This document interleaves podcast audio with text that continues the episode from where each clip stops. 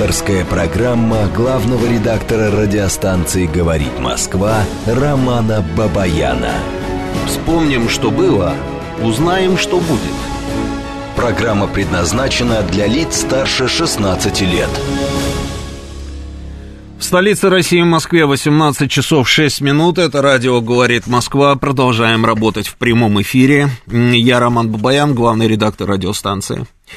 Давайте сразу а, по телефонам нашим, вообще по всем нашим, а, как говорится, а, каналам коммуникации. Итак, телефон прямого эфира 8495 7373 94 и 8. Работает наш смс-портал, телефон плюс 7 925 4 восьмерки 94 и 8. Работает наш телеграм-канал «Говорит МСК Бот». Подписывайтесь на телеграм-канал нашей радиостанции. Для этого нужно просто набрать латинскими буквами «Радио говорит МСК», МСК, а, без пробела, без ничего, да, и подписывайтесь на наш телеграм-канал. И, конечно же, подписывайтесь на наши аккаунты на Рутюбе, а, на в ВКонтакте, плюс у нас идет трансляция и на Рутюбе ВКонтакте, и плюс ко всему еще трансляция идет, собственно, в Телеграме.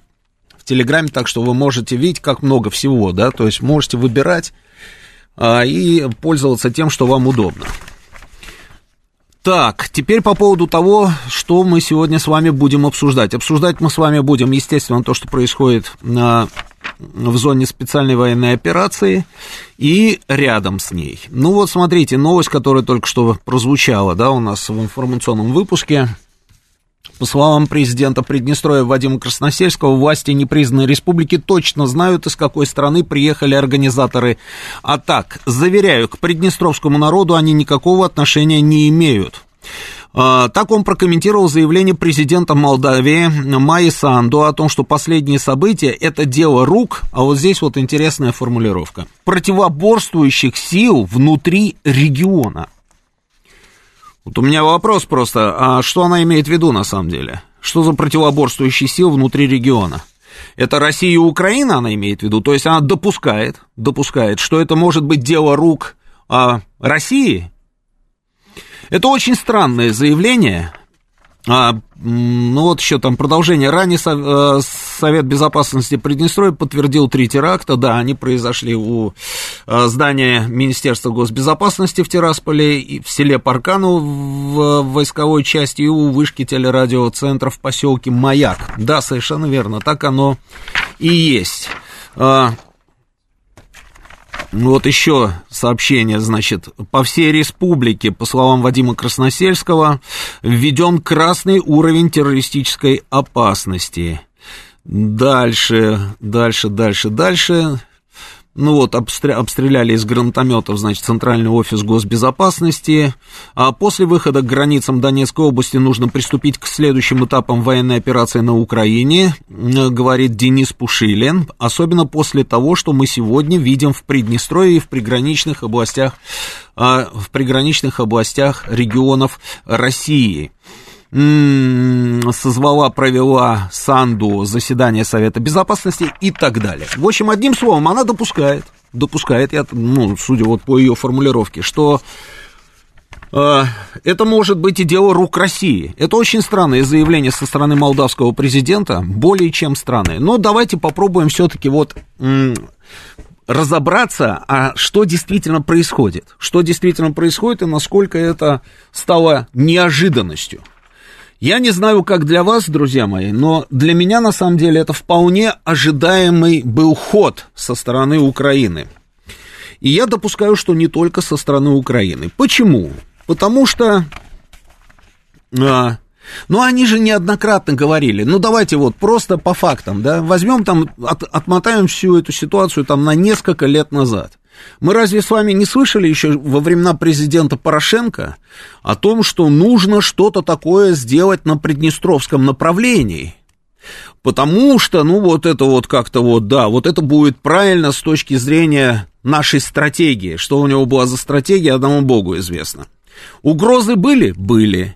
А, они же делали ставку на что? На то, что у нас нет напрямую, грани, напрямую границы а, с Приднестровьем, и, соответственно, там у нас находится ограниченный контингент, а, наша там небольшая группировка, и поэтому, в принципе, там они подталкивали молдавское руководство, все подталкивали, под, знаете, вот как те вот козлы-провокаторы, они подталкивали молдавское руководство, чтобы те, наконец, там а, взяли силовым вариантом, закончили а, вот эту вот всю историю Приднестровья. То есть, чтобы по большому счету завели туда войска, и а, чтобы Приднестровской Молдавской республики больше не было. Говорили они об этом? Конечно, говорили. Слышали мы это? Конечно, слышали. Что сейчас? Какие у них расклады? Что они задумали?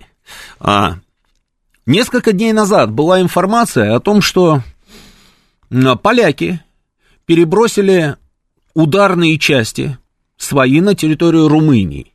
И что вместе с румынами, вроде бы как, поляки собираются, а, вернее как, образовали группировку, образовали группировку, которая стоит недалеко от молдавской границы, и эта группировка в случае необходимости должна зайти на территорию Молдавии а, для защиты молдавского государства.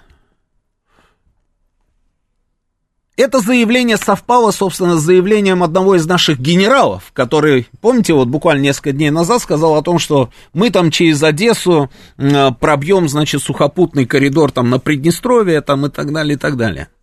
Потом было заявление, что это было его там личное мнение, но тем не менее, они вот, собственно, отталкиваются от этого и говорят, ну вот, если русский генерал, значит, об этом говорит, значит, мы должны помочь Молдавии, а, сделать так, чтобы на территорию Молдавии там никто не зашел, никому ничего не помог, и вот территориальная целостность, ну и далее, как говорится, по списку. И вот поляки с румынами находятся рядышком с границей.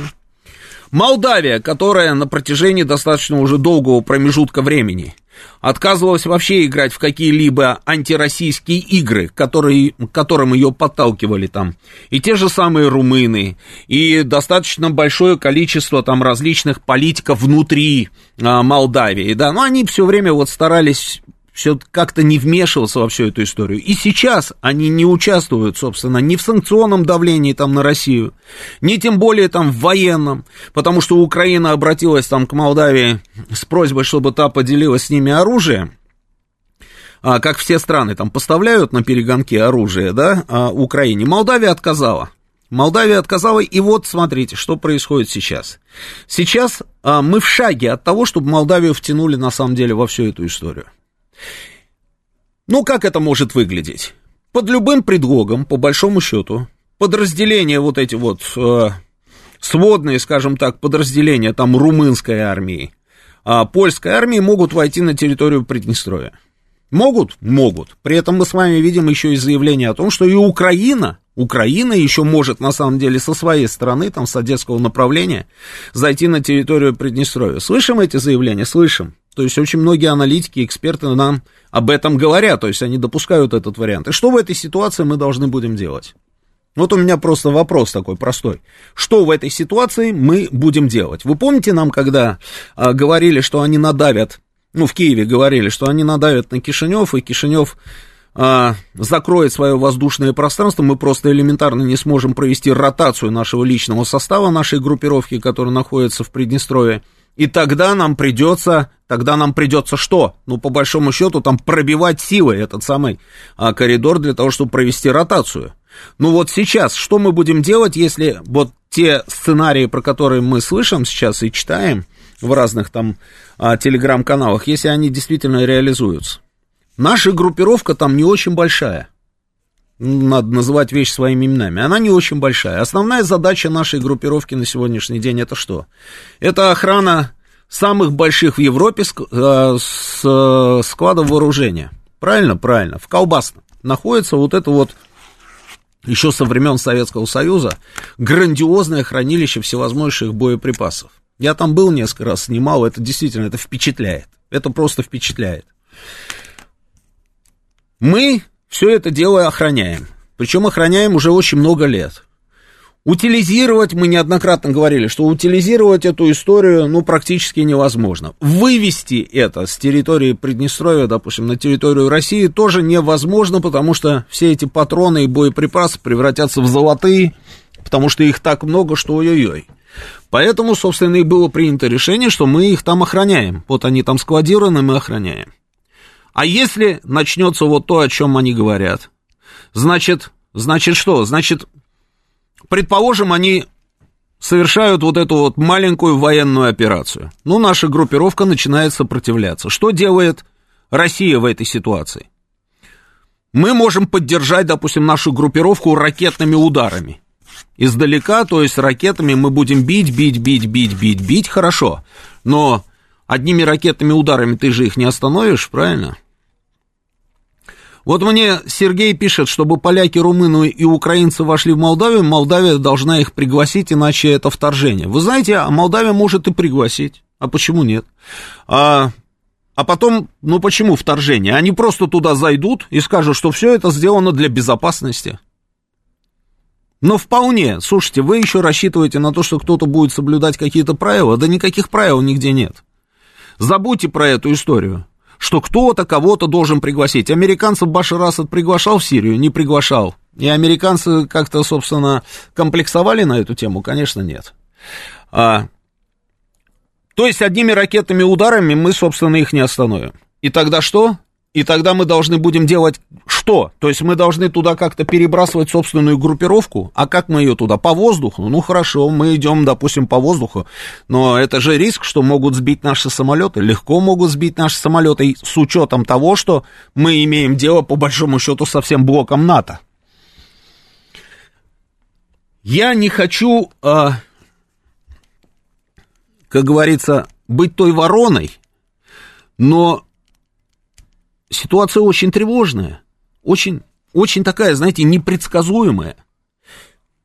Понятен расклад Украины, то есть они, открывая вот это вот приднестровское направление, то есть вот этот вот Приднестровский фронт, а, конечно, да, конечно, это очередная головная боль и очередная нагрузка на нас. Понятно. А, что касается поляков и румын, если мы, допустим, каким-то образом все-таки туда перебрасываем свои воинские части, если мы там десант свой каким-то образом сбрасываем, но это же будет прямое столкновение с армией НАТО. Понимаете, какая вот, вот, вот сама по себе ситуация нехорошая?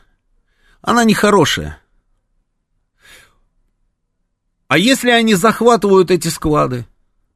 Если они забирают эти склады, это, я вам еще раз говорю, вот просто почитайте, чтобы и посмотрите картинки – это, это горы, горы ящиков с боеприпасами. Просто чистой воды горы.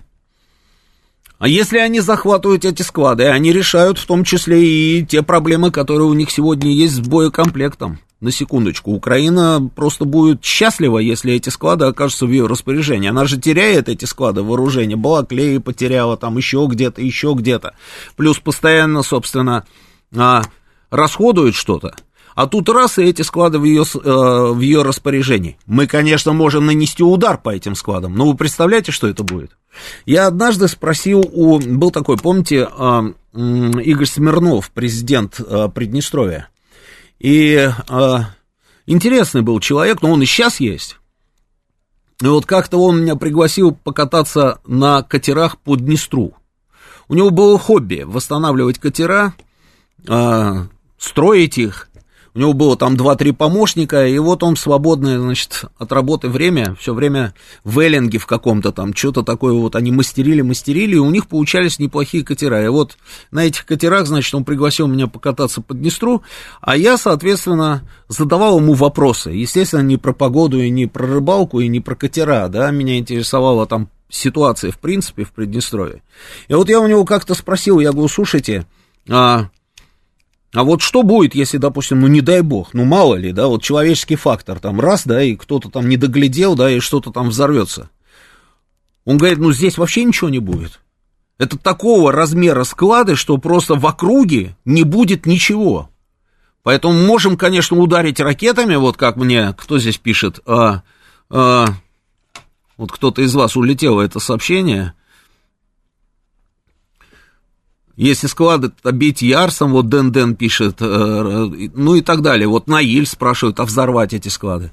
Ну, это будет просто какой-то кошмар на самом деле. И там в этом кошмаре, собственно, мы потеряем и собственных людей. Понимаете? И людей, которые в Приднестровье живут. Там это будет взрываться достаточно долго. И уровень, радиус поражения будет просто грандиозный. Ситуация очень тревожная.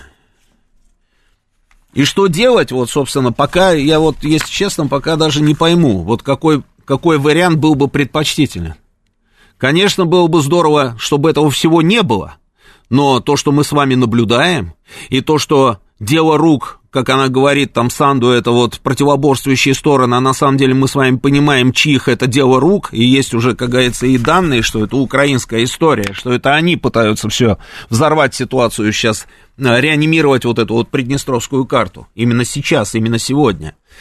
М-м- вот как этому помешать? Как этому помешать? А, плохая ситуация, в общем, одним словом. Это вот что касается Приднестровья. Будем надеяться, что у них ничего не получится, но мне кажется, что нужно каким-то образом быть готовым к тому, что там может случиться что-то очень нехорошее. Так. Зачем Россия допустила такие склады вооружения в Анклаве, куда не может фактически попасть, чтобы их защитить, спрашивает Сергей. Сергей, вы просто не в теме, почитайте. Вы просто почитайте, Россия допустила. Россия ничего не допускала. Эти склады, там, я вам еще раз говорю, они были со времен Советского Союза. И а, они были на территории Молдавской ССР.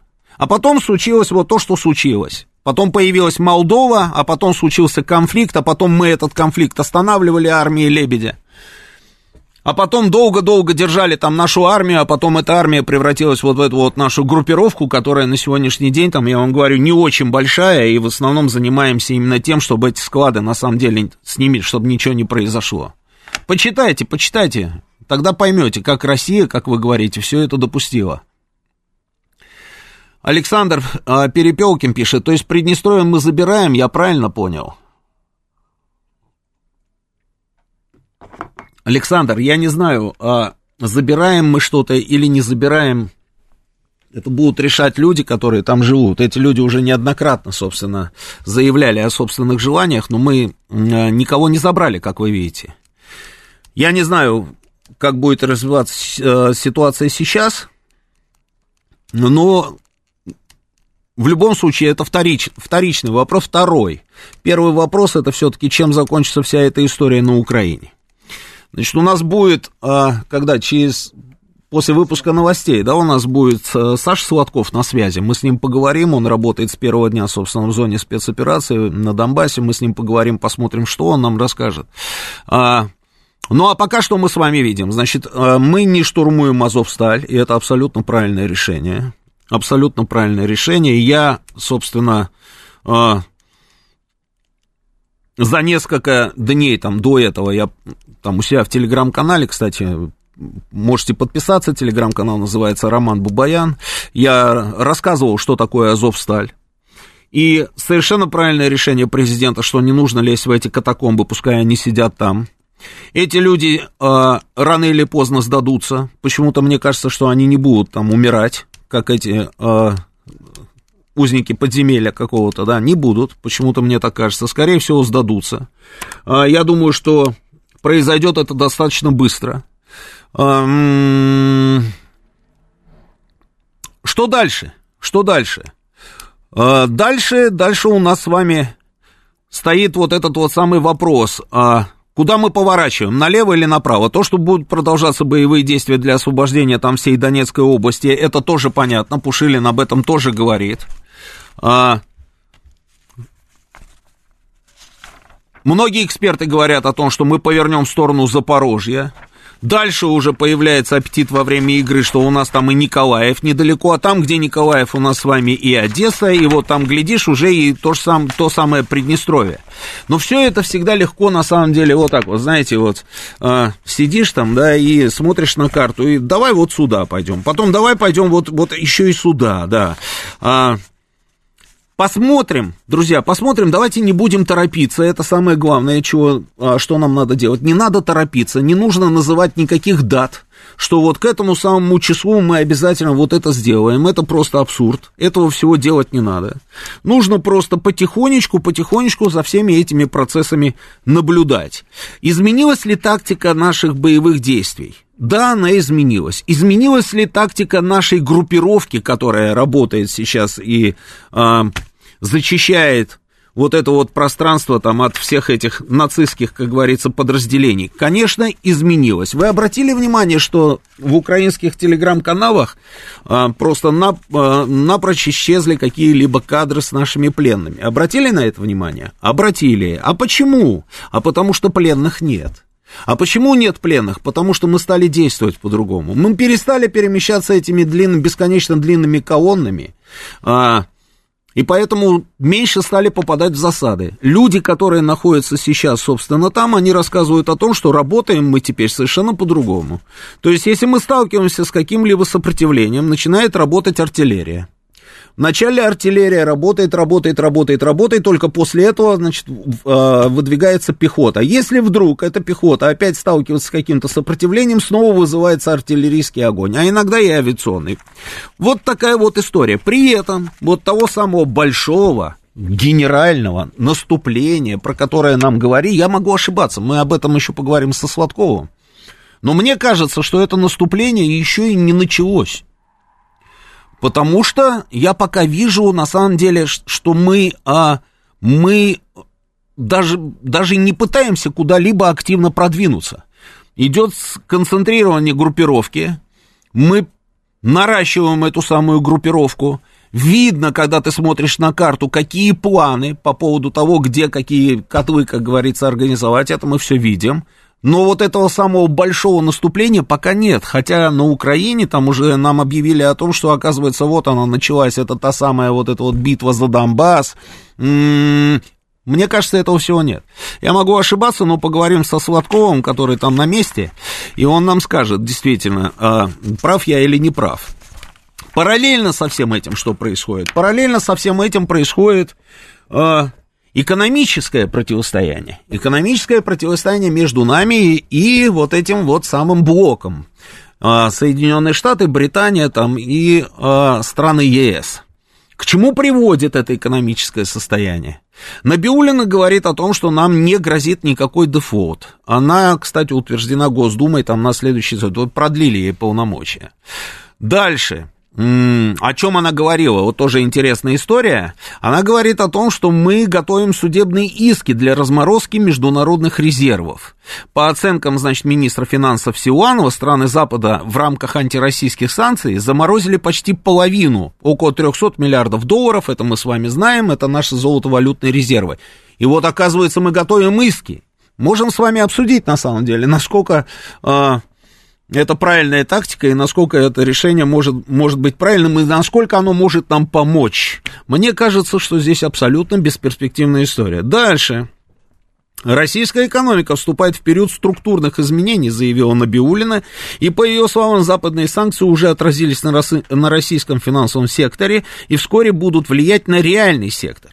Путин заявляет о том, что Россия выдержала беспрецедентное давление западных санкций, курс рубля и товары, товарные запасы в торговых сетях пришли в норму, инфляция после роста до 17,5% сегодня стабилизировалась.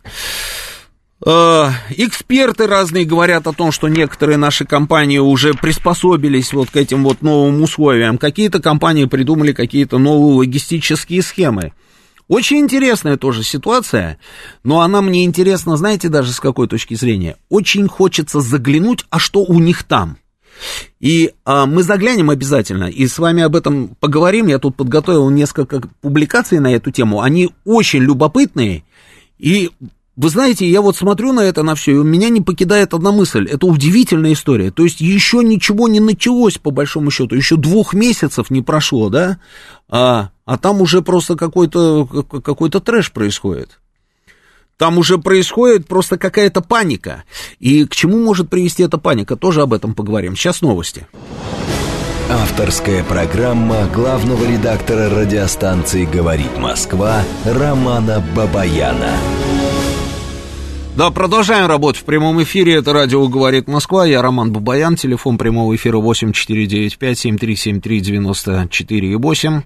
Телефон для ваших смс-ок плюс семь девятьсот двадцать пять четыре восьмерки девяносто четыре и восемь. Работает наш телеграм-канал «Говорит и Москобот» идет трансляция нашего эфира на нашей странице ВКонтакте, на Рутюбе и в Телеграме. Сейчас мои э, ребята здесь э, дозваниваются до Саши Сладкова, мы с ним обязательно поговорим, да. Ну, вот пока вот зачитаю ваше сообщение. Почему бесперспективно, спрашивает у меня Алекс. А неужели вы думаете, что юридическое право уже не действует? Алекс, а вы думаете, что оно действует? И, по-моему, у нас все очень очевидно. Конечно, не действует.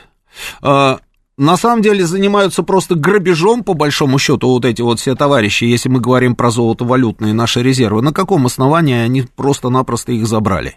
Заморозили, как они говорят. На каком основании они забирают частную собственность у людей? То есть вот, вот просто забирают и все. Потому что кого-то они там подвели под санкции, и что? Причем здесь санкции, собственно, и собственность. На каком основании они проводят национализацию российского имущества? На каком основании они а, картины наши, собственно, национализируют? И вы мне рассказываете про какое-то юридическое право? На связи у нас Александр Сладков. Саш, я тебя приветствую. Ты меня слышишь? Роман да. Георгиевич, здравия желаю. Да, Саш, при- прекрасно выглядишь, да, слушай, спасибо тебе большое за твою работу, просто зачет полный. Сань, скажи мне, пожалуйста, а, я тебя долго не буду задерживать, где-то полчаса мы с тобой тебя, поговорим. Рома, всегда, а, сколько надо. Спасибо, спасибо, Сашка. Слушай, скажи, пожалуйста, вот а, я до новостей говорил о том, что мне так кажется, что вот это вот грандиозное наше какое-то там а, наступление на Донбассе, вот это вот вторая, вторая часть нашей операции, мне кажется, что она еще не началась. Я ошибаюсь или я все-таки прав, как ты считаешь? Ты знаешь, э, наших генералов не поймешь, но не потому, что они э, что-то делают неправильно, а потому что никто не должен их понимать, кроме Генштаба, главного оперативного управления и президента. Ну вот согласись, э, мы там не на первом месте в ответственных за понимание, хотя хотелось бы, чтобы родное министерство хоть как-то держало в курсе, а не в тонусе общества. Ну, хотя бы, чуть-чуть. Ну, ну, маленечко. Но, как говорится, об этом потом. Значит, э, Ром, здесь у нас калашматят линию, э, примыкающую линию котла со стороны Украины, примыкающую к, Дон, к Донецку. Э, народу у них очень много. Опасность прорыва есть. Если свиньей выстроиться в тупую, конечно, их перебьют как мух мухобойкой, но э, попытаться могут прорваться. Им здесь не светит однозначно. На малом уровне, на общем. Во-первых, если они захотят э, группировкой сюда сунуться, так ее нужно сформировать там у себя на территории. А они же все под прицелом. Они же все, на них, на них 100 коптеров одновременно смотрят. И ждут, знаешь, как это, а, так, сейчас караван вытянется, и мы начнем. Ага, ага. Вот. Поэтому их заплюют тротилом моментально, забьют, а, как на охоте.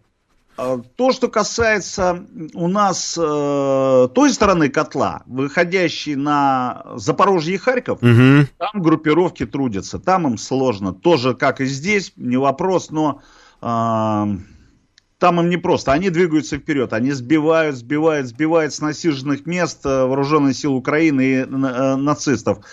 Э, им мало того, что нужно двигаться в направлении, которое трудно просчитать, но они же должны еще двигаться навстречу друг другу. Смычка это и есть крышка котла. Все.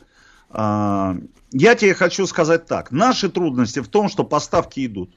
Ну, реально надо говорить. Поставки идут. И личный состав. Какой-никакой, но э, руки-крюки, пускай, но в руках автоматы, они нажимают на спусковой крючок.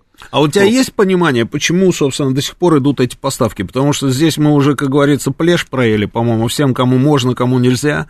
А, и вот эти вот все бесконечные разговоры о том, что нужно уничтожить мосты, а, нужно уничтожить тяговые подстанции, нужно ну, вот, все это уничтожить, чтобы не было подпитки, мы говорим говорим, а на самом деле вроде бы ничего и не происходит. Вот только один единственный мост сейчас там а, сегодня, да, в районе Одессы, а, через ну, Лиман да. там долбанули да. по этому мосту, и да. все. Почему?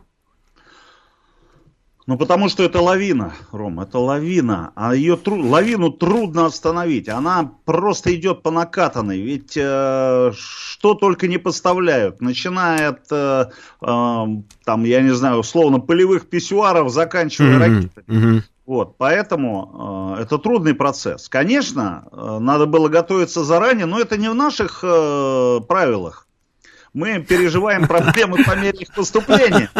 Это да, это сто процентов. Мы же восточные люди, ну кто нас западными-то прозвал? Это сто процентов. Ну вот, поэтому лупят по мостам, э, стараются железные дороги рушить. Но я тебе хочу сказать так.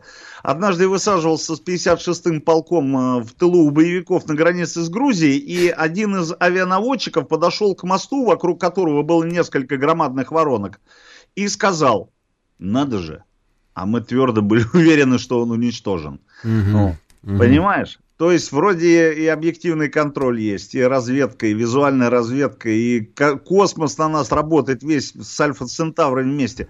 Но порой не попадают наши родные, родненькие не попадают. Э, и хорошо, если кидают там 9-тонные бомбы, которые заодно там захватывают железную дорогу, э, так сказать, э, соседнего континента еще. Понимаешь? Угу. А тут, э, ну, как бы, вот я вчера шел по, э, в конец сектора, который примыкает к э, Азовстали. Пешком шел, все разрушено, раздербанено, разбито, куски, не просто, ты понимаешь, не просто по гальке идешь, а вот э, куски такие огромные, там, размером, я не знаю, там, с ядро царь-пушки валяются, и ты среди них шкрябаешь, и тут огромные воронки возле железнодорожных полотен. Ну, явно, что туда били, но не, никак. Но не попали. Но, угу. Да, ну я видел железнодорожное полотно с, со шпалами бетонными. Там оно просто завязано в кукиш. Если попадут, то попадут. Угу.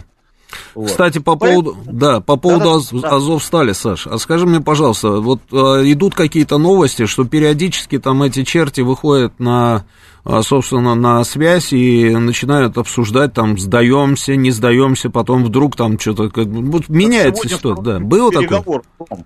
Сегодня второй день переговоров. Вчера приехала, э, значит, Вчера приехало э, 10 батюшек и один депутат Верховной Рады, чей сын воюет э, на Азовстале. О, как интересно, так. Они прибыли со стороны Запорожья, была договоренность, э, ну, маленько задержались, как обычно, ведь это нам надо. Uh-huh. Вот.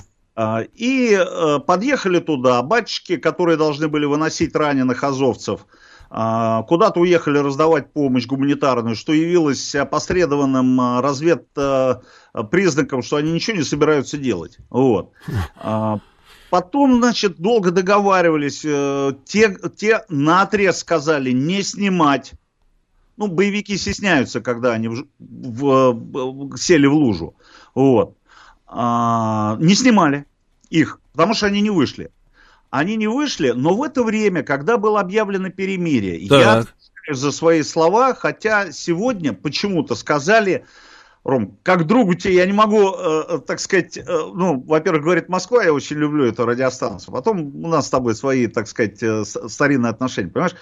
Ну, выехали два танка со стороны Азовстали. Выехали два танка на другом фланге, пока тишина. Начали вытягивать еще один танк, который застрял там где-то э, в воронке. И это все во время перемирия. Их понять можно, украинских военных и нацистов. Ну, военная хитрость, это никому... Ну, но когда они начали требовать перемещения точки выхода э, и выноса раненых э, в район действия этих танков, Тут вообще непонятно. То есть, понимаешь, какой-то абсурд. Сегодня они переночевали в Безыменном, поехали туда, сейчас а они уже требуют, чтобы в Турцию их вывезли. Но там же отели забиты уже все, уже все, передали, что сезон начинается. Нету мест. Поэтому никто их не пустит. Да, интересная история про батюшек. А сколько их, ты говоришь, было? Человек 10. Причем это Интересно. РПЦ, наши родные, э, э, ну, то есть э, патриархия московская. Ага. Слушай, ну получается, с ними есть контакт. Мало того, они по рации разговаривали с э, господами боевиками. Ага, ага. Ну, не батюшка, а вот э, Коваль или Ковалев, я уж не помню, но депутат. А что там с этими, да, а что с мирными людьми? Если есть контакт, то говорят, что мирные не в курсе, на самом деле, что есть эти коридоры. Ну, как не в курсе тогда, если, собственно, эта информация туда идет? Ставить себе не могу, есть коридоры или нет. Почему? Потому что, ну, слушай, наши военные сказали, ребята, белый флаг и выходите. Ну да. Проблемы. Все действие управляемое. Белый флаг выходите. Зачем призывать э, к этому? Они же потребовали еще присутствия ООН и МККК, Международного комитета Красного Креста. Ну давайте вызовем, я не знаю, Рональда, там Федора Конюхова, кто еще может присутствовать там? Да, понятно, понятно. В общем, с Азовсталью пока понятно, да. Как ты думаешь, сколько они там просидят? Ну, что ребята у говорят, да? Э, пять дней назад э, сказано было, что разрушили склад с провизией, и вроде как на две недельки они застряли. Э, отставить. На две недельки у них было покушать. Ага.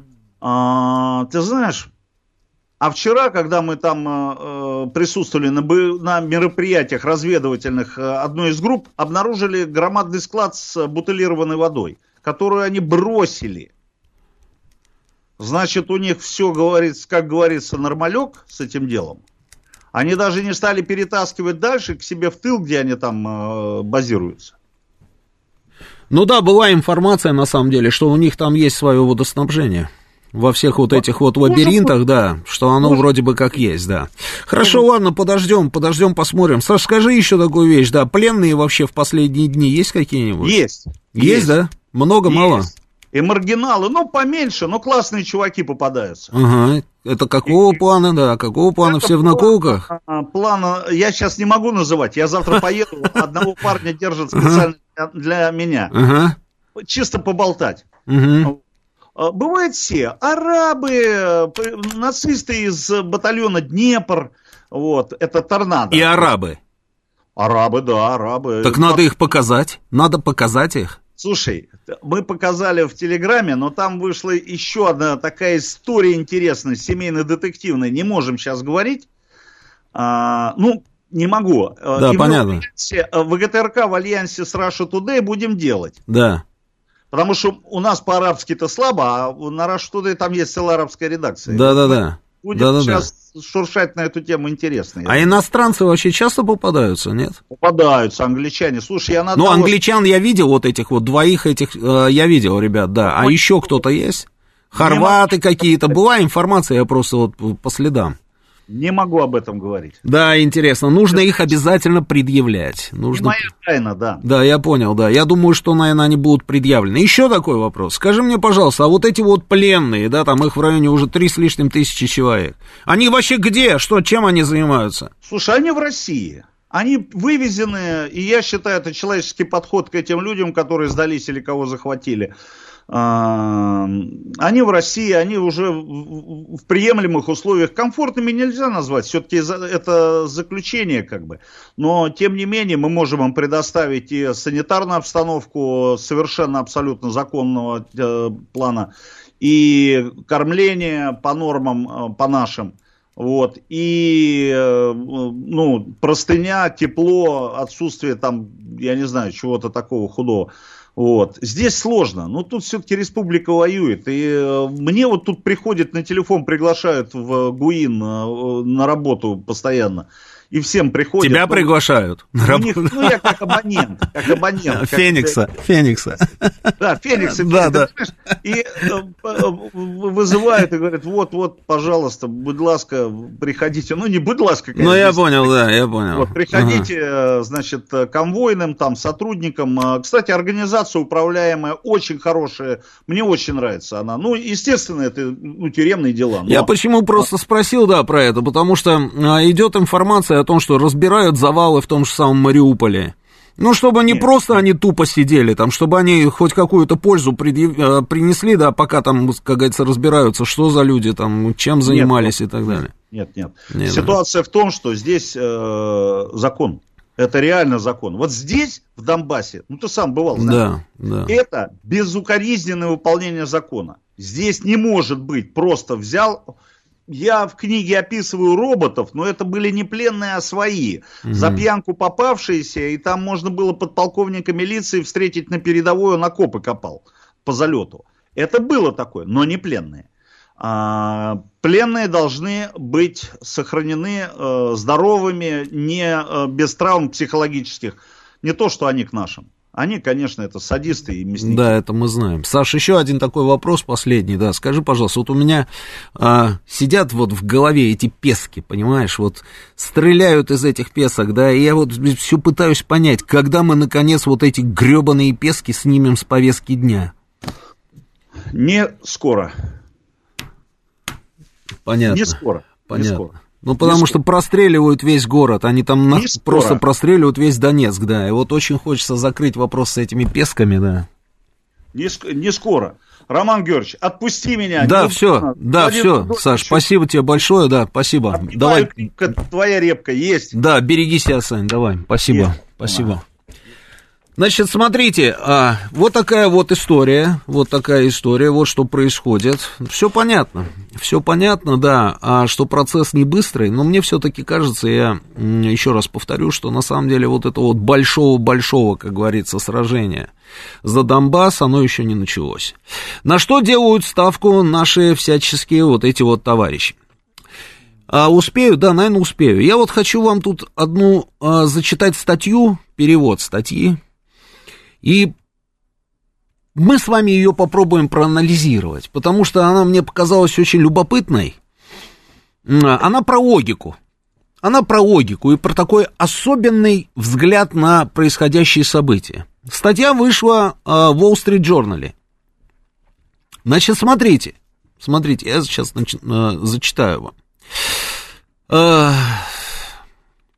Месяцами комментаторы и чиновники в России гремели ядерным оружием, расхваливая московскую доктрину эскалации ради деэскалации. Другими словами, если, если Россия будет проигрывать войне, которую она сама начала, она оставляет за собой право нанести ядерный удар.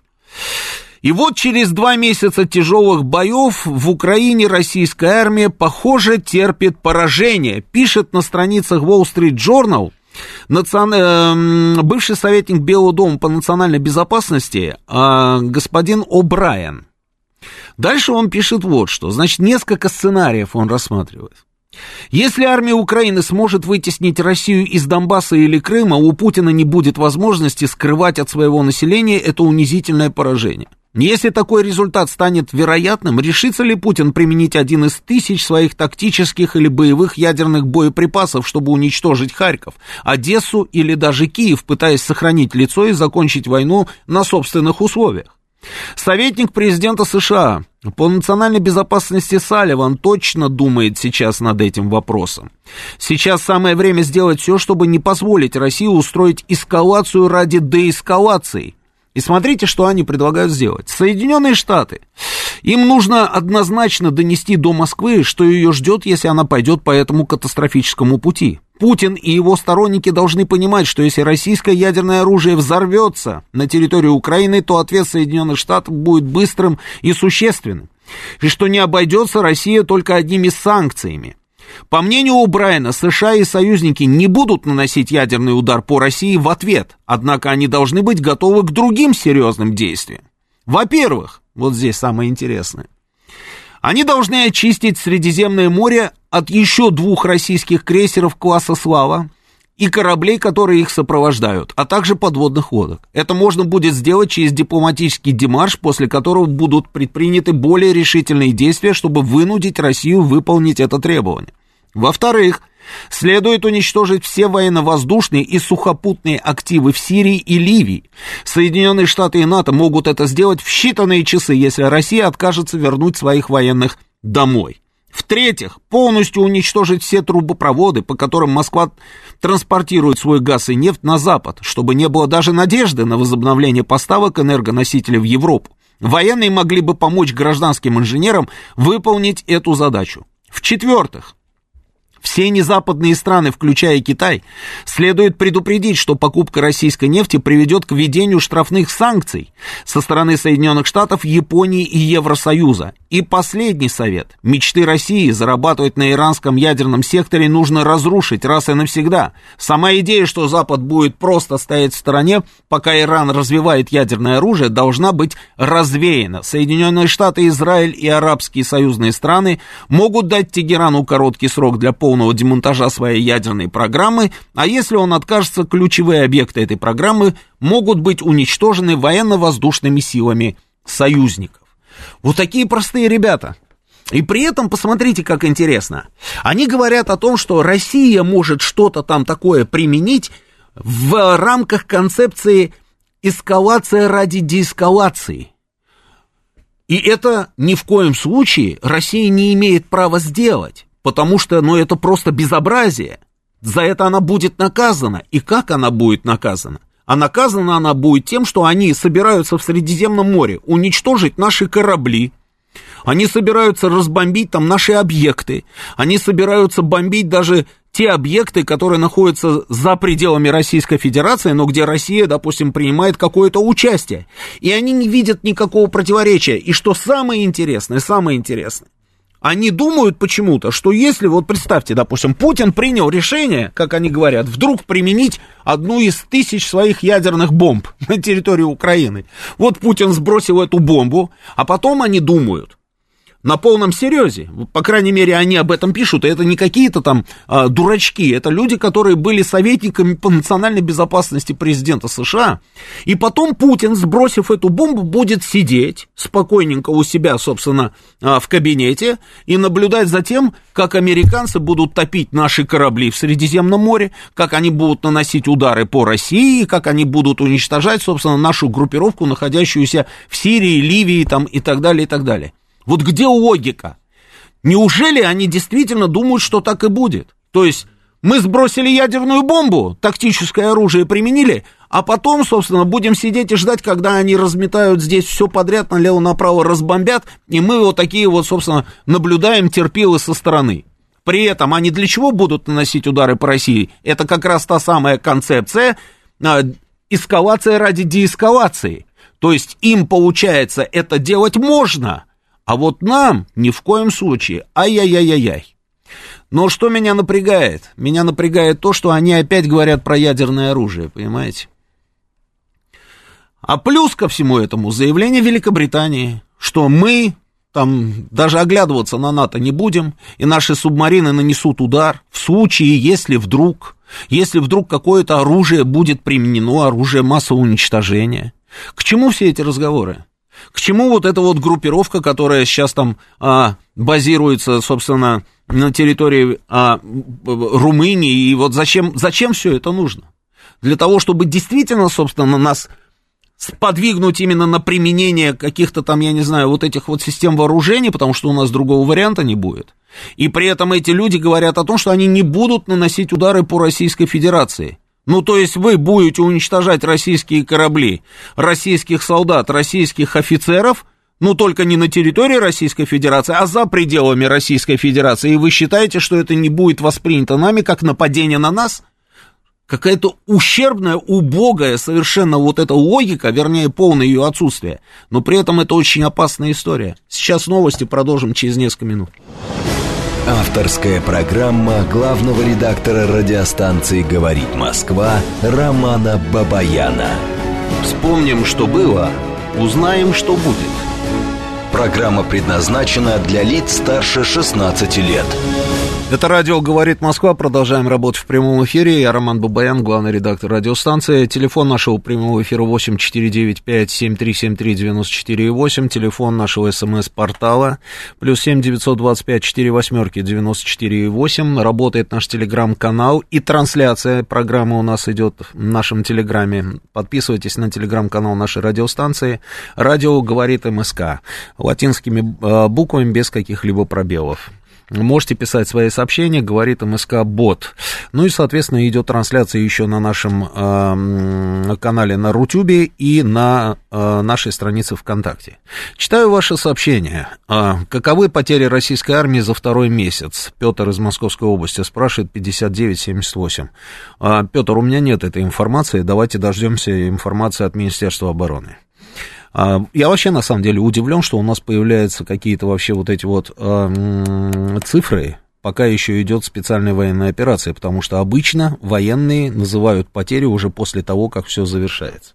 Но, тем не менее, в общем, у нас тут Министерство обороны периодически называет цифры наших потерь, поэтому давайте подождем, посмотрим, что нам расскажет генерал Коношенков. Анна спрашивает, спросите у Александра Валерьевича, куда можно перечислить деньги на сигареты нашим мужикам. Я спрошу, спрошу обязательно, Анна, потом вам сообщу. Почему э, хохлы не напали на нас, вся бы западная помощь шла нам, пишет 3558. 3558, не надо быть таким наивным человеком. Можно тупо взорвать э, весь ядерный арсенал на нашей территории, и всей планете мало не покажется, опять 3558. Не надо торопиться, не надо. Так, Роман, если до нас донесли эту информацию, то это значит, что они хотят, чтобы мы так сделали. 4709, я так понимаю, это про нанесение ядерного удара по территории Украины, да? Угу. Сколько мы еще будем жевать сопли и играть в милосердие? Мало 2014 года, только через два месяца начали разрушать коммуникации, хотя даже домохозяйки кричали об этом. Почему не уничтожена станция ЧОП? Почему не блокируется водоснабжение, подвоз продуктов в города? С каждым днем затяжки операции Запад наглеет все больше и больше 8790. Я с вами соглашусь, поговорим об этом чуть-чуть позже. А, азовцы выйдут через э, канализационный коллектор 4764, они никуда не выйдут, вот вы видите. Вот Александр нам в Телеграме предлагает затопить вообще Азовсталь. Э, почему мы так позорно себя с ними ведем, пишет э, дяди. Общаемся с ними не как с военными преступниками, а как с детьми в детском саду. Это что за позор? Весь мир наблюдает за нашей беспомощностью в районе Азовстали. Но я с вами не соглашусь, дядя. Ну, не соглашусь, конечно, нет. Я еще раз говорю, это было правильное решение не штурмовать эти казематы. Зачем они нужны? Пускай они сидят там. А, система вот этих туннелей, бункеров, мы еще точно не знаем даже сколько уровней там на самом деле. Мы знаем, я видел, например, там заявления, рассказы человека, который работал там инженером там в свое время. Он рассказывал, где находятся эти бункеры, на какой они глубине. Он рассказывал, из чего они сделаны. Там можно... Это все стратегический объект, который, собственно, должен был выдержать даже ядерный удар. Они там сидят, ну и пускай сидят. Вы думаете, они долго там высидят, что ли? Да не выйдут, этот самый, не высидят, выйдут обязательно. Обязательно выйдут. А, а так мы с вами будем бросать туда штурмовые группы, класть наших ребят, а, ну и что мы с вами там получим в итоге? Потом подойдем к каким-нибудь дверям толщиной в 4 метра металлическим, понимаете, железным, да, будем взрывать эти двери, за этими дверями нас встретят шквальным огнем, положим еще там наших людей. Зачем? Так, а, передайте, пожалуйста, Александру, чтобы не лез на рожон. Действуйте, пожалуйста, аккуратнее. Мы все под, помним подвиг Дениса Вечинова. А, Саша опытный человек. А, я думаю, что он контролирует ситуацию. Польша без газа, спрашивает, да, и тут меня призывают поговорить по поводу Польши и по поводу газа, обязательно поговорим сейчас, да. Ну что, ну здравствуй, Третья мировая, пишет Наиль. Нет, пока Третьей мировой никакой нет. И что-то мне подсказывает, что ее все-таки не будет. А скажите по ларек-марек, ларек-марек, а что по Приднестровью, если сейчас вот я с этого начинал ларек-марек, добро пожаловать в клуб, вы опоздали, видимо, да, на эфир. Значит, что касается Польши. Вот смотрите, поляки сделали заявление. Значит, они заявили о полной готовности к окончанию поставок газа из России. Необходимости в запуске кризисного управления нет, заявил глава компании-оператора польской сети газопроводов «Газсистем» э, Томаш Стемпень. Сегодня, в апреле 2022 года, газовая система республики готова к возможности перекрытия всех восточных входов в Польшу без необходимости ограничения поставок потребителям. Приводит его заявление ТАСС. Стемпень указал, что в сентябре Варшава намерена открыть новый трубопровод от норвежского шельфа через Данию, и, по словам чиновника, хранилище заполнены уже почти на 80%. И еще одна, значит, новость, то, что «Газпром» перестал поставлять, собственно, а, газ полякам. Поляки, знаете, а, в этой ситуации еще так более-менее ничего. Видите, они там вот из э, Норвегии собираются газ брать. Но вот когда вы мне пишете про нерешительность, я опять, я уже об этом говорил неделю назад, и сейчас опять скажу, что я с вами согласен, что мы не особо решительные. Но в каком вопросе? Вот в вопросе этих самых поставок. Поляки хорошо, но там же не только одни поляки, правильно, есть в Евросоюзе. Там есть страны, которые просто ни при каком раскладе без нашего газа существовать не могут. И они это говорят. Но они от, открытым текстом об этом говорят. Но мы нерешительные, да, действительно, мы не перекрываем собственным а, этот вентиль и продолжаем поставлять им этот газ. Я не знаю, а, будет ли это продолжаться и дальше. Может быть, будет пересмотрена наша стратегия. Я очень сильно на это надеюсь. Но вот как я вам говорил, там паника, да, я вам сказал, еще ничего не началось, а там уже паника. Ну вот смотрите сами, вот смотрите. Значит, сейчас я вам найду вот эту вот самую публикацию. Просто замечательная была публикация. Европейские, значит, а, страны, ЕС, призвал граждан отключать отопление, пересесть на велосипед или уменьшить скорость движения автомобиля, а также перейти на удаленную работу. Например, Британия – Значит, в Британии жителям предложили реже принимать душ, использовать электрические одеяла вместо отопления жилища. При этом 50 тысяч таких одеял раздали бесплатно малоимущим. Замечательно. Германия. Людям посоветовали реже мыться, чтобы не зависеть от российского газа, а также не использовать мыло, чтобы накапливать бактерии, устраняющие грязь на теле. Франция предложили ввести талоны на еду, снизить температуру в батареях домов, экономить на кондиционерах и освещении. Италия вводит ограничения на температуру. Зимой она должна быть не выше 19 градусов, летом не ниже 25 при использовании кондиционера. Ирландия.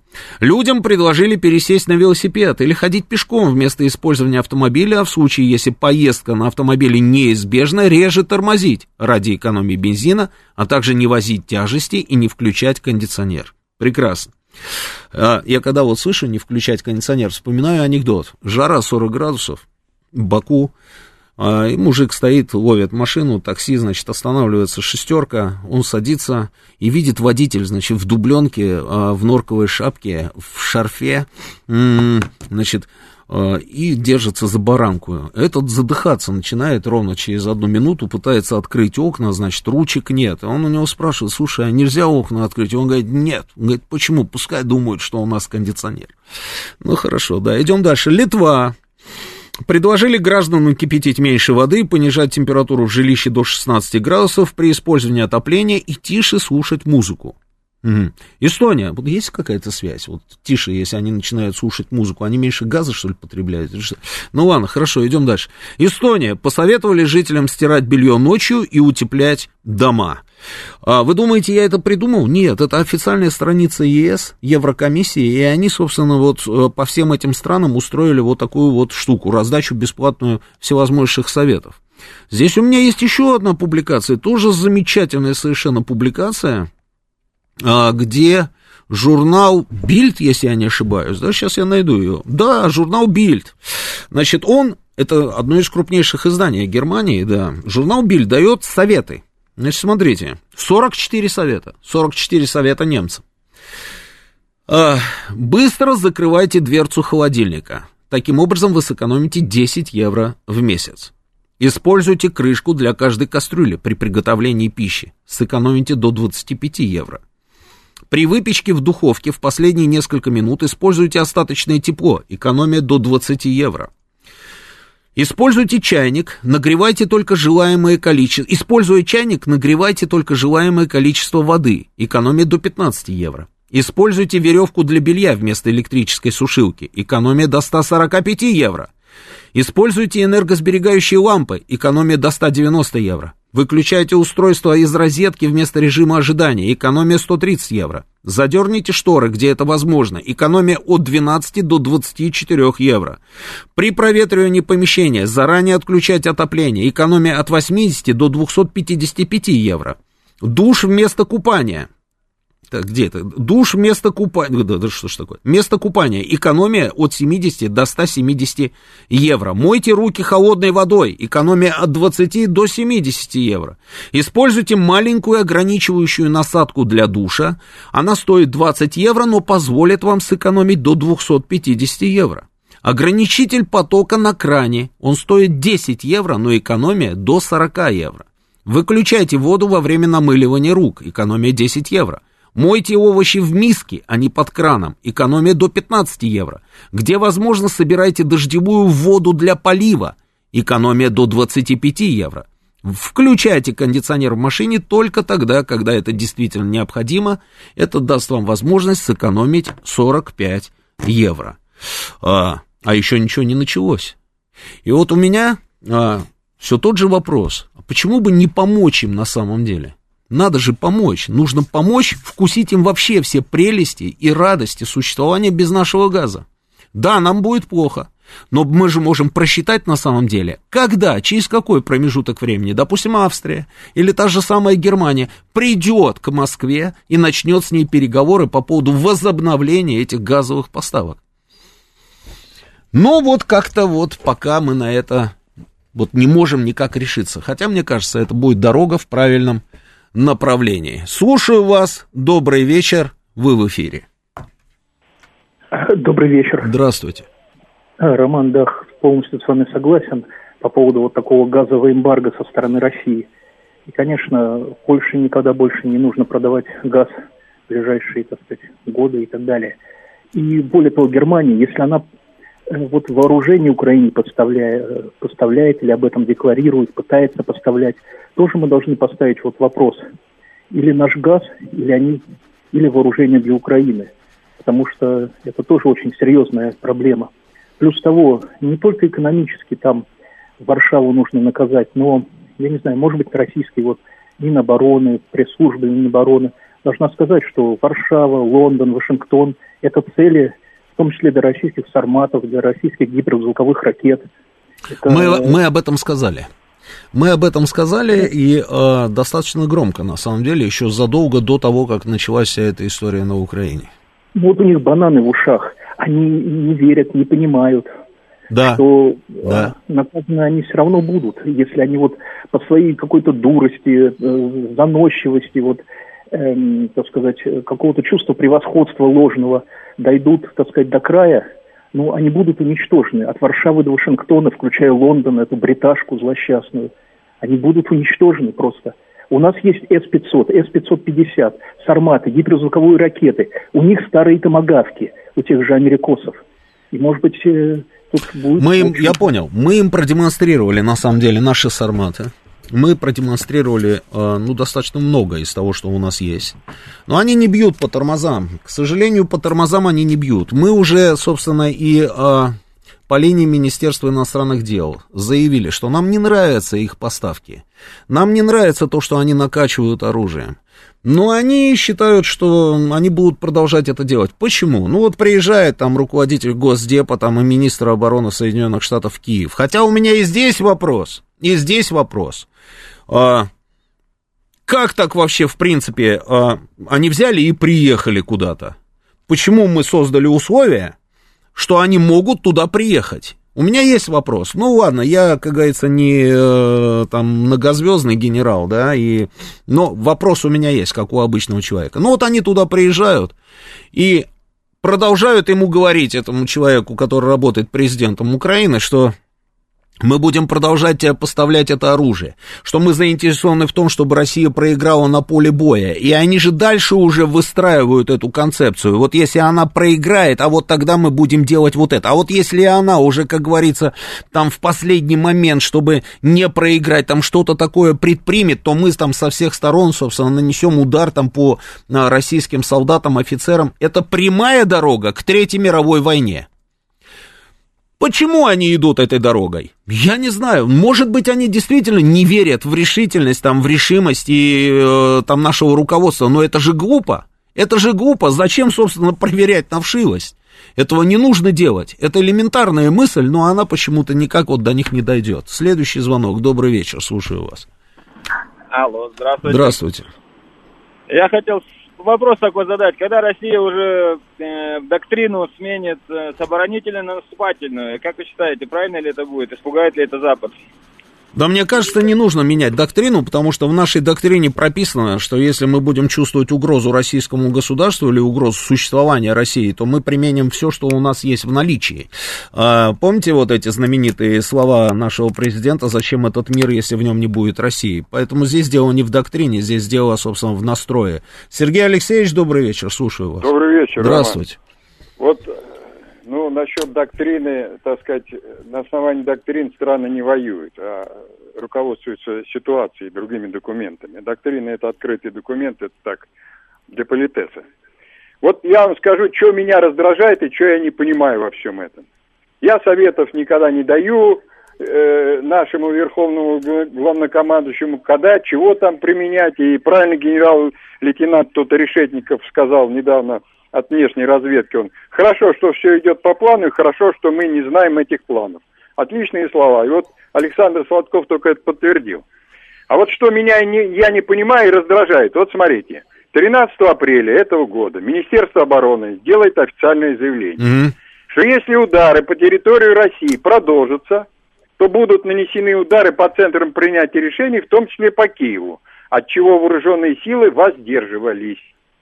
25 апреля, то бишь вчера, нанесен удар очередной по Брянску. Жертв нет, есть разрушение. Это, разлучая, э, конечно, разумеется, по случайному совпадению. В день встречи Зеленского вот с этой гоп-компанией, там, Костин и Блинкин. Спрашивается, нанесли удар уже, не первый удар, нанесли. И опять уже сегодня делается, вот в новостях часа три назад передали, и в том числе по радио говорит Москва, очередное предупреждение может последовать пропорциональный ответ по центру принятия в Киеве. Слушайте, как должно восприниматься это все российской армией гражданским населением, когда предупреждения делаются, но не исполняются? Ну вы предуп- сказали, предупредили, так исполняйте или не говорите ничего. Сергей Алексеевич, вы хотите, чтобы я сейчас что-то сказал? Ну вот я просто не понимаю, я военный человек, я в армии 37 лет отслужил, вот как я должен это вообще понимать, и вот любой гражданский человек, что это такое? Что, мы, мы сейчас, мы вам сейчас, ну, ударили еще по Брянску, завтра по Кремлю ты что, опять предупреждение, что ли? Не я понимаю, с вами, вот я это. с вами, я с вами, я тоже не понимаю. Я тоже не понимаю. Я там две недели, там три недели, я уже даже не помню сколько, я говорю, слушайте, э, ну хорошо, что мы фиксируем там эти поставки, которые идут там от американцев, там от словаков, да. еще там непонятно от кого. Ну хорошо, фиксируем, но они же как-то их потом через границу перебрасывают. Нормально. Если они перебрасывают через границу, ну сделайте так, чтобы не перебрасывали через границу. Тут, понимаете, с поставками-то, во-первых, у нас вот с вами нет точных данных сколько послали и сколько дошло до места. И как на наши реально это на это реагируют. Это отслеживается. Тут можно понять ситуацию. Нам может сказать, куда вы лезете не в свои дела, вы ни черта не знаете, а советы даете. Тут понятно хоть. Ну, злит это, я понимаю, что это злит. Но тут, тут, тут все, все на столе лежит. Делают заявление, они что там в Министерстве обороны? Друг друга не, не знают, кто что говорит, что ли? Хороший вопрос. Спасибо, Сергей Алексеевич. Спасибо. Спасибо. Вопросы есть. А, я не знаю, что вам ответить, на самом деле, Сергей Алексеевич, потому что у меня тоже есть определенные вопросы. А, я рад, что, наконец, вчера там нанесли удары по тяговым подстанциям. Я очень рад.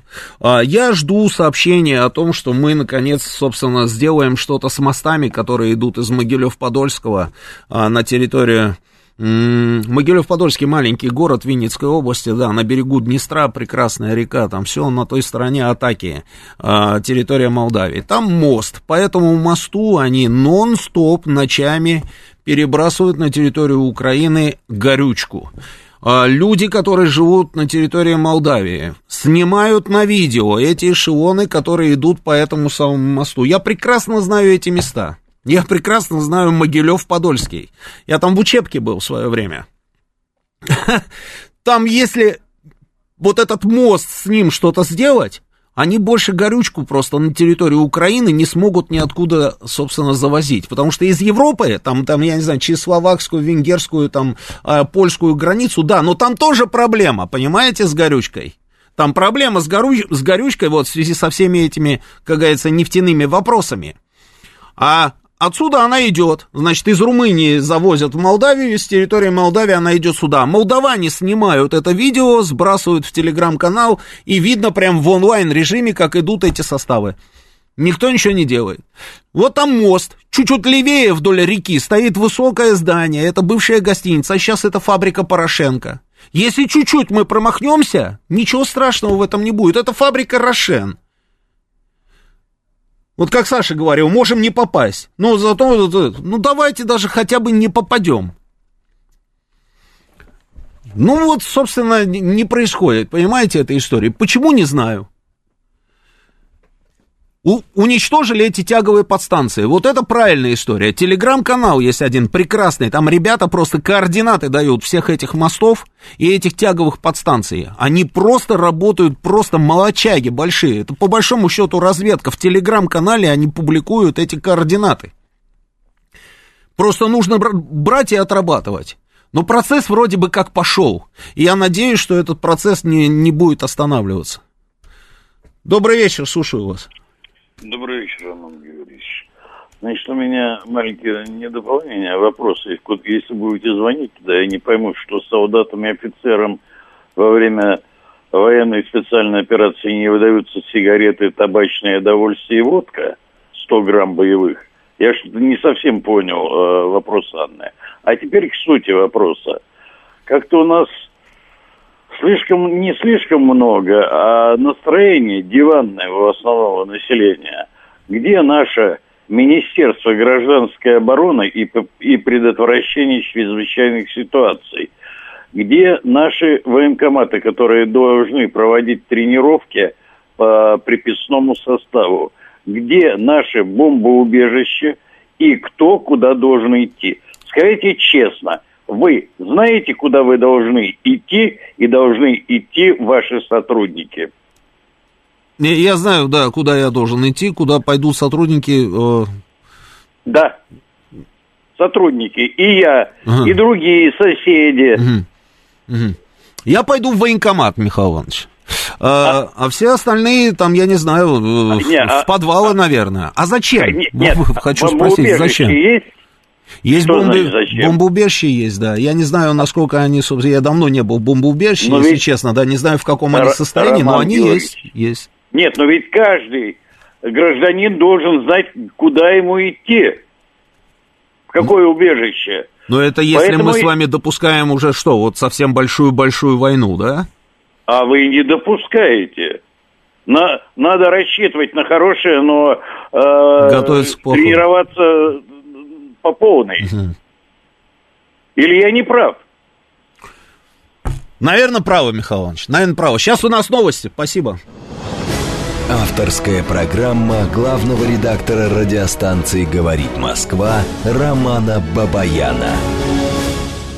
Продолжаем работать в прямом эфире. Радио «Говорит Москва». Телефон прямого эфира 8495-7373-94-8. Телефон СМС портала нашего для ваших смс-ок плюс семь девятьсот двадцать пять четыре восьмерки девяносто четыре и восемь работает наш телеграм-канал говорит МСК Бот идет трансляция в нашем телеграме на нашей странице ВКонтакте и в Рутюбе. Подписывайтесь на наши аккаунты.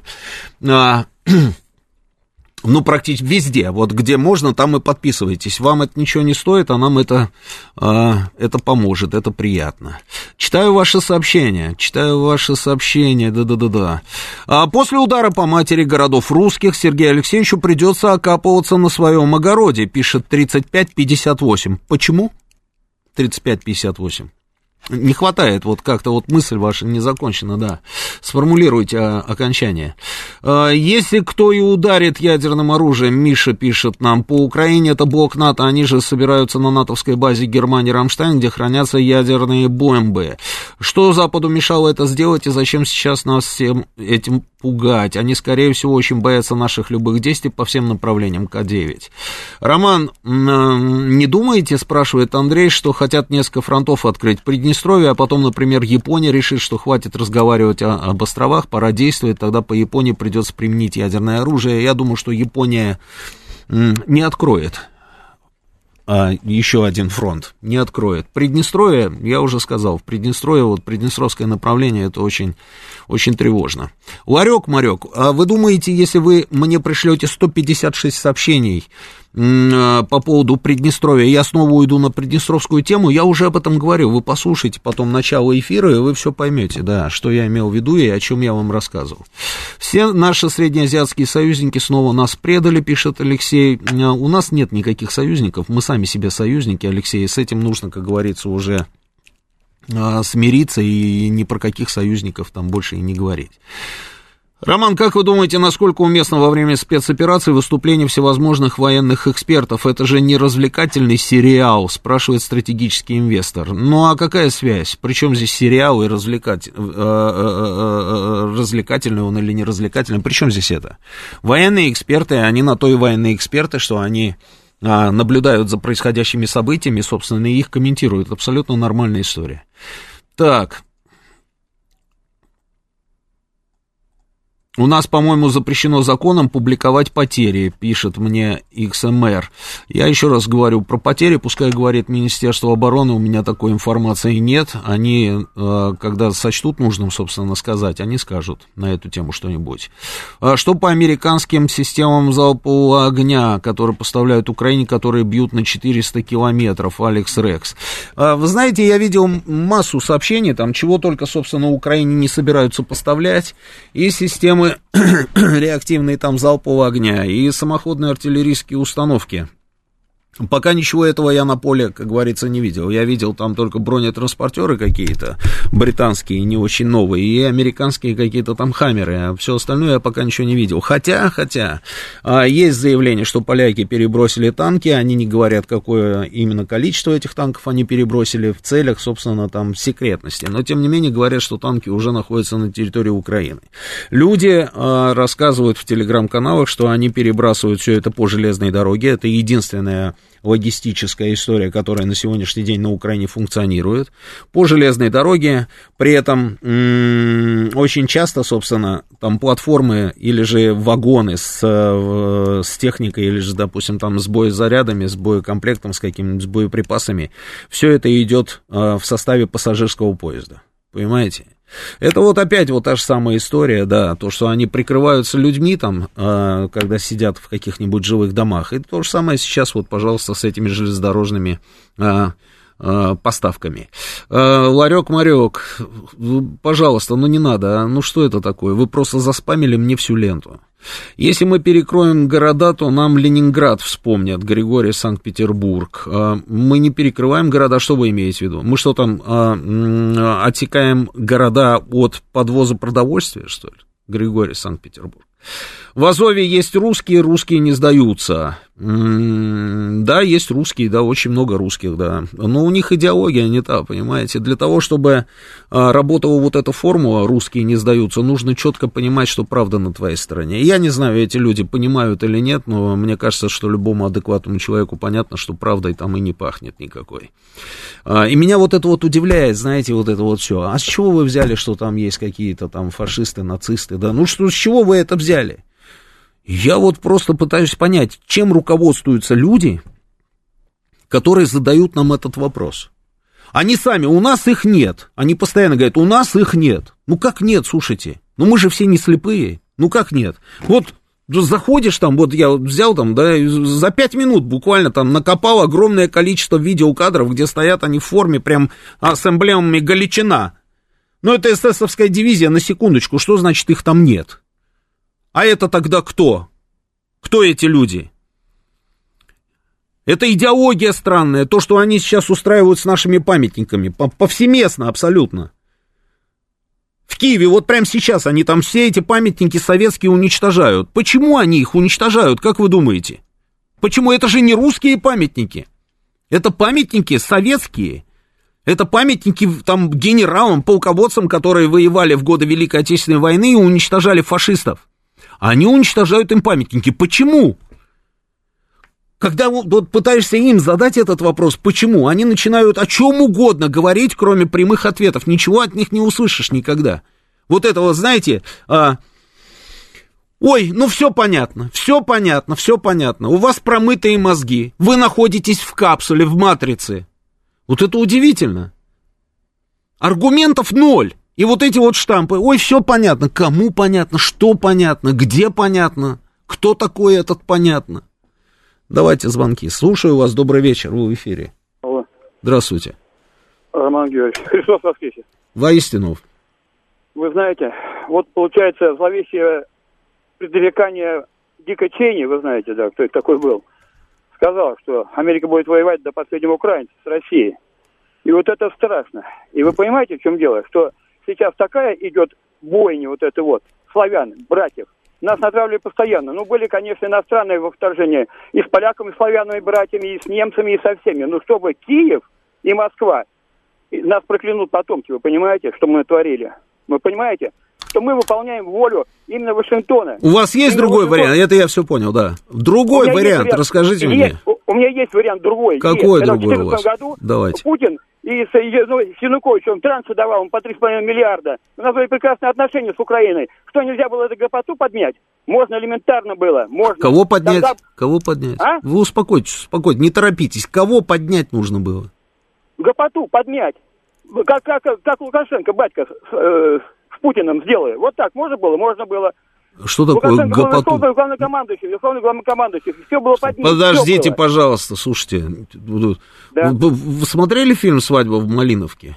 Трындычиха она такая, вот потому что у этой трындычихи такой характер, она как начнет трындычать. Ну, слушайте, ну давайте поспокойнее. Давайте Да. спокойно. Вы Какую гопоту нужно поднять было? Объясните, пожалуйста. Что?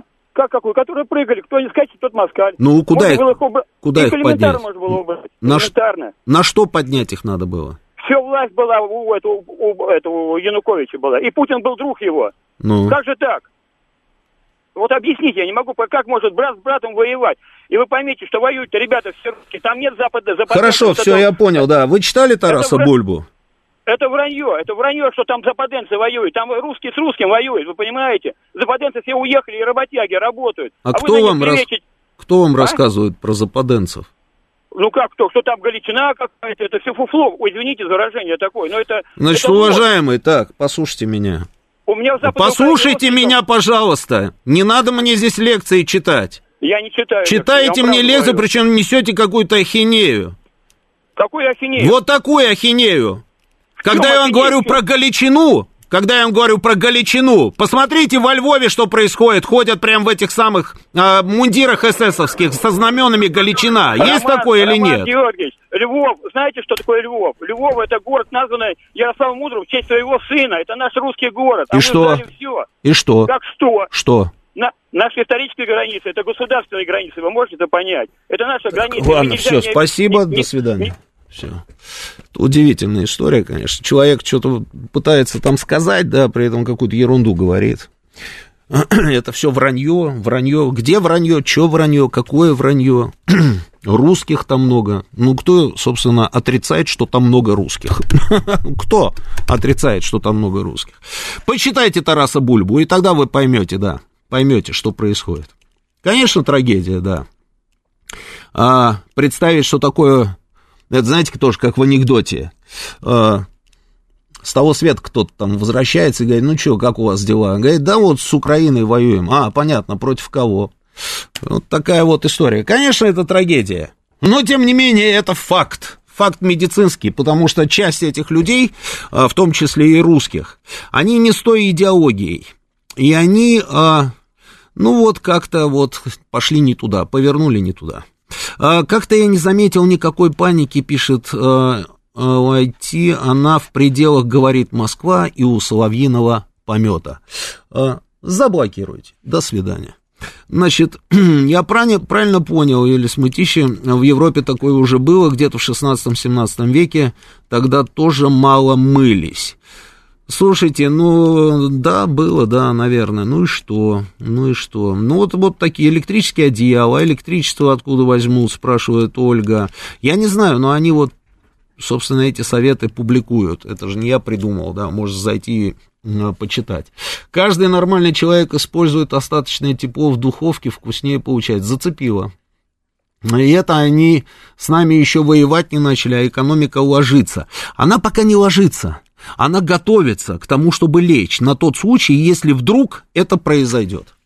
А что касается нефти, они прокрутятся. Они вот так вот, как бы правой рукой, там, левое ухо, да, они достанут, они с нефтью разберутся.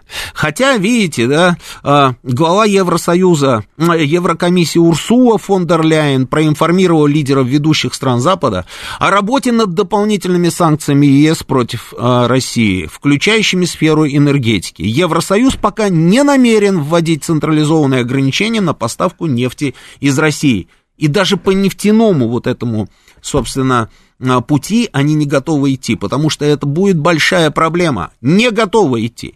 И с газом, а с газом так совсем вообще беда-беда. Совсем беда. И ну, ни при каком раскладе не готовы отказаться от российского газа. Потому что, потому что экономика действительно может лечь. Пока она не ложится, нет, Сергей. Но она может лечь, эта экономика. И они это прекрасно, лучше нас с вами это понимают. Такова, собственно, вот... А, причем, помните, когда им сказали, что покупайте за рубли? А, вот мне звонил все время там человек один, да, который говорил, ой, ой, ну, ну о чем вы говорите? Они справятся, они справятся. А вот что мы-то будем делать? Мы же деньги потеряем.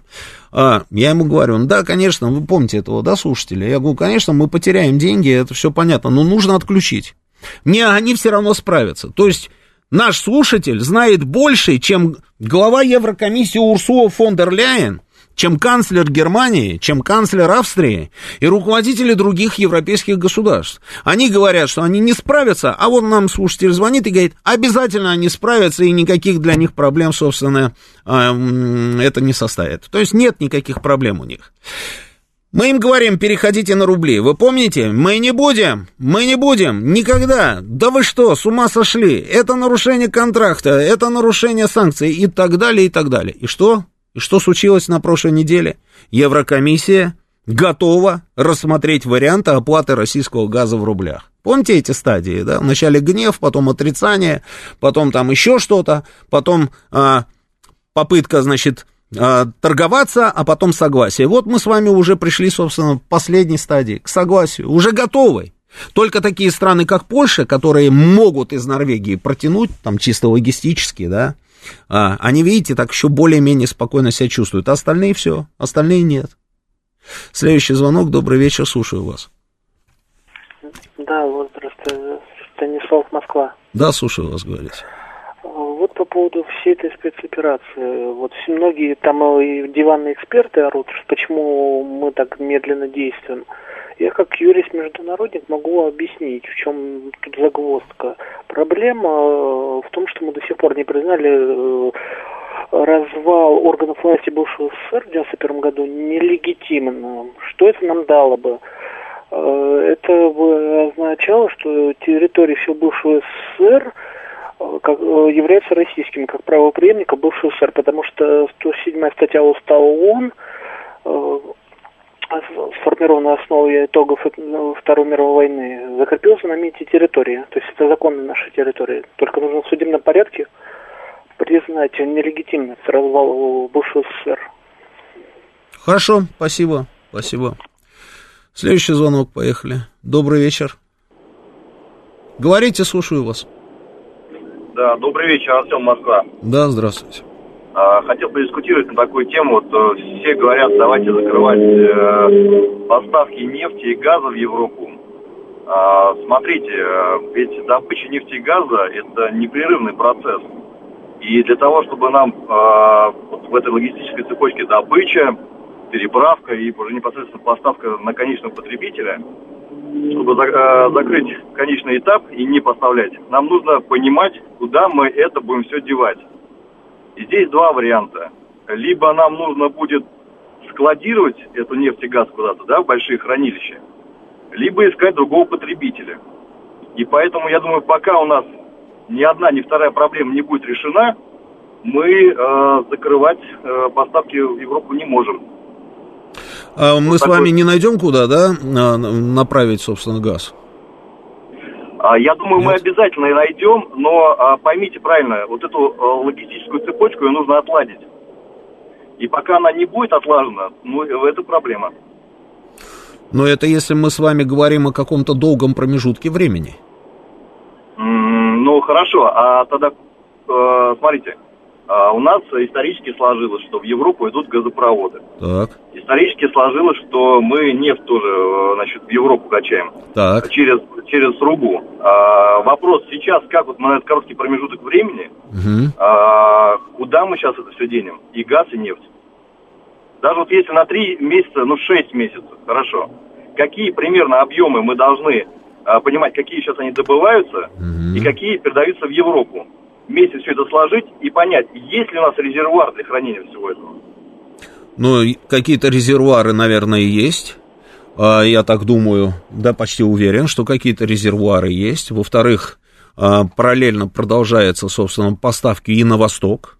А в-третьих, мы, в принципе, можем тянуть это и в наши регионы. Я понимаю, что иногда на самом деле это просто нерентабельно, да, что это там расходы Газпрома тащить в какие-нибудь тьму таракань, как говорится, эти трубы, а, для того, чтобы газифицировать там какие-нибудь там небольшие населенные пункты, деревни, там, где 4, там, 5 домов, да, может быть, это нерентабельно, но можем это сделать. Можем это сделать, почему нет? Если мы играем в долгую, тогда да, я с вами соглашусь. Но здесь мне кажется, что если просчитывать, то нам нужно просчитать немножечко другое. Нам нужно, чтобы профессионально просчитали, как долго экономика, допустим, отдельно взятой Австрии или Германии сможет протянуть без нашего газа. И когда, предположительно, они смогут выйти а, на нас для того, чтобы начать снова переговоры о поставках. Понимаете? И вот если у нас будут эти сроки, это же, я думаю, несложно посчитать, зная, собственно, как работает экономика, структуру экономики, а, потребление, нужды и так далее, и так далее, те объемы, которые они покупают. Мы можем все это дело просчитать. И мне кажется, что на самом деле этот промежуток будет не таким э, долгим. Потому что, потому что, понимаете, нужно еще в голове держать одну простую вещь. Я понимаю, что можно до бесконечности искать какие-то там издержки, да, вот этого самого процесса, да, какие-то минусы, с которыми мы столкнемся. Но нужно все подходить к этому вопросу с другой позиции, что они нам рассказывают о том, что они рано или поздно откажутся от нашего газа. Звучат разные даты. Осень этого года, весна следующего года, там, я не знаю, зима, там, э, еще какого-нибудь года. Они нам об этом говорят. И если они подготовятся и действительно сделают вот ровно то, что они собираются сделать, мы останемся с теми же самыми исходными данными, с теми же самыми месторождениями, с теми же самыми объемами, но у нас вышвырнут с этого рынка, но при этом по их инициативе это все будет происходить. Понимаете, какая штука? И нам тогда нужно будет решать те самые вопросы, про которые вы говорите. А если сейчас мы сделаем это сами, в тот момент, когда они не подготовились, то есть они уязвимы на сегодняшний день в этом направлении, то, мне кажется, почему бы и не попробовать? Нужно просто взять и просчитать все это дело. Следующий звонок. Добрый вечер, слушаю вас. Алло, алло. Роман, добрый вечер. Добрый. А, если позволите, три вопроса коротких. Давайте смогу, отвечу. А, ну, да. Как вы считаете, что в ходе так называемой военной операции наши войска вторглись на территорию чужого государства? Дальше следующий вопрос ну, по ответ. Да, вторглись дальше. А, я простой житель Мариуполя. Ну, допустим, угу. живу, у меня есть дом, который в ходе этой операции просто разбит. Угу. Кто будет отвечать за это? Разберемся с вашим домом. Дальше. Понятно. Дальше. Ну, наверное, третьего вопроса больше не будет. Да, серьезно? А вот скажите мне, пожалуйста... А, нет, нет, нет, да, еще, прошу, прошу прощения. Mm, давайте. Завтра на одной из территорий латвийской страны будет такой же нацизм. Допустим. Мы также вторгнемся на эту территорию этого государства. Спасибо. А что вы убежали-то? Сидите на линии, подождите, давайте поговорим. А как вам, собственно, ребята, которые ходят со свастиками? А, нет, я против... Не отвечайте мне на мой вопрос теперь. Да-да-да, но только вы не ответили на мои вопросы, это первых. Я против... Так, я ответил. Власти, Почему? против. Я ответил Нет, на ваши вопросы. вопрос вы не ответили. Ну хорошо, ладно. Я ответил на Вы- ваши вы вопросы. ответили. Чего вы мне врете-то? Я Вы- теперь вам задаю вопросы. Не надо мне грубить. Вы Как вам ответили- ребята, которые ходят со свастиками? Я вам тоже ответил, я против. Вы не слышите меня. Так вы же не ответили. Вот сейчас вы ответили, что вы против. Да. Властики против. То есть мы должны были Ну, наблюдать за смотрите, всем за этим, правильно? Развернуто, Ой. развернуто ответил на ваши вопросы. Вы на мои вопросы ответили кратко и не развернуто. О чем может быть речь? Спасибо. Ну, Дурачок же, да? Он развернуто ответил на мой вопрос. Я, говорит, против. Это он развернуто ответил на мой вопрос.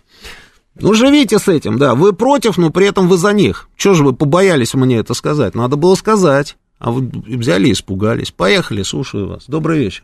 А, Добрый вечер. Здравствуйте. Это Виктор 26-й, благодарю за эфир, Подмосковье. Да, Виктор. Это самое, я не буду вас долго утомлять. Будьте любезны, мою это самое смс-очку прочтите и, ну, сами понимаете, что сделать с ним. Благодарю за эфир, я не буду время терять. Угу. Хорошо, спасибо. Я сейчас попробую найти, да, смс-очку. Э, Американское оружие убивает наших военнослужащих. Должны ли мы в концептуальных документах отразить США и Британию как враждебные государства? А они у нас разве не в списке нет вот этих вот недружественных стран? Они же, по-моему, у нас в списке. Добрый вечер, слушаю вас. Алло, здравствуйте. Здравствуйте. Я, гражданин Российской Федерации, Мгм. горжусь за своего президента. А как вам вот слушатель, который нам сейчас вот здесь вот вопросы ну, задавал? понимаете, пока его не коснулось, да, и он, у него снесло крышу дома, и он э, начал страдать. А пока там гибели люди 8 лет, он на это внимание, видимо, не Да, ну обращал. просто на самом деле, давайте вещи называть своими именами. Он просто на той стороне, правильно же? А если он на той стороне, значит, он лично для меня он враг. Вот и все. Что там, я, что церемониться? я на этой стороне, я люблю свою страну, я люблю своего президента. Я не собираюсь никуда отсюда бежать за каким-то длинным рублем. И побольше таких бабушек с флагом красным. Да. Вот это был самый классный кадр, который я увидел. И если Запад поймет, Не поймет. что идеология Не, не людей поймет. есть, они плюнули нам в душу. Не поймет. Они плюнули э, в душу людей, которые воевали. Они сносят сегодня памятники людям, которые дали им жизнь. Да, спасибо. Спасибо. Всего доброго. Спасибо. Конечно же, они ничего не поймут. Именно поэтому, именно вот в этом самом непонимании и секрет того, что происходит. Они не понимают, э, что значит для нас эта бабушка. Они не понимают, что значит для нас появление э, вот этой фашистской идеологии в соседнем государстве, да, в соседнем, да, в соседнем государстве. Они не понимают этого. Они не понимают, из чего сделаны мы с вами. Они не могут понять, почему мы, что с нами не так, думают они, если мы а, миллионами выходим 9 мая на бессмертный полк. Они понять этого не могут. И среди нас, понимаете, есть вот такие вот отбракованные товарищи, которые, вот один из которых мне звонил сейчас, ну, это брак, понимаете, да, брак он везде есть, и в человеческом материале тоже есть брак. Они не могут этого понять. А те, это, это- среди наших есть такие, а чего уж говорить про тех? Они не могут понять, из чего сделан наш президент, у которого отец на Невском пятачке воевал, понимаете? Они не могут этого понять, они этого не понимают. И когда ты с ними разговариваешь, а они с тобой по большому счету разговаривают какими-то штампами, ты пытаешься им рассказать там про людей, которых сжигали в Одессе только потому, что эти люди были против вот этих всех свастик, вот этих вот а, г- глорификаций этих там нацистов, фашистов а, и, и так далее, и так далее. Они не могут понимать, они не понимают, они не могут понять. Они говорят, ну как, неужели, неужели из-за этого нужно заходить на территорию чужого государства? Ты говоришь, ну как же так? Конечно, потому что на территории этого чужого государства подняла вот, эту- вот эту голову эта гидра, и эта гидра рано или поздно попробовала бы что-то сделать с нами. Мы играем на опережение, мы действуем просто так как мы всегда действуем, мы ломаем им хребет сегодня, потому что завтра будет поздно. И завтра для того, чтобы это сделать, нужно будет положить опять огромное количество наших людей на плаху всего этого, понимаете? Они этого не понимают, да потому что немножечко другие. Другие, у них, у них другие приоритеты, все другое. А те, которые у нас здесь внутри не понимают, которые были внутри и убежали, ну, давайте называть этих людей вот так, как я их назвал. И не надо, собственно, и стесняться. А сейчас у нас новости.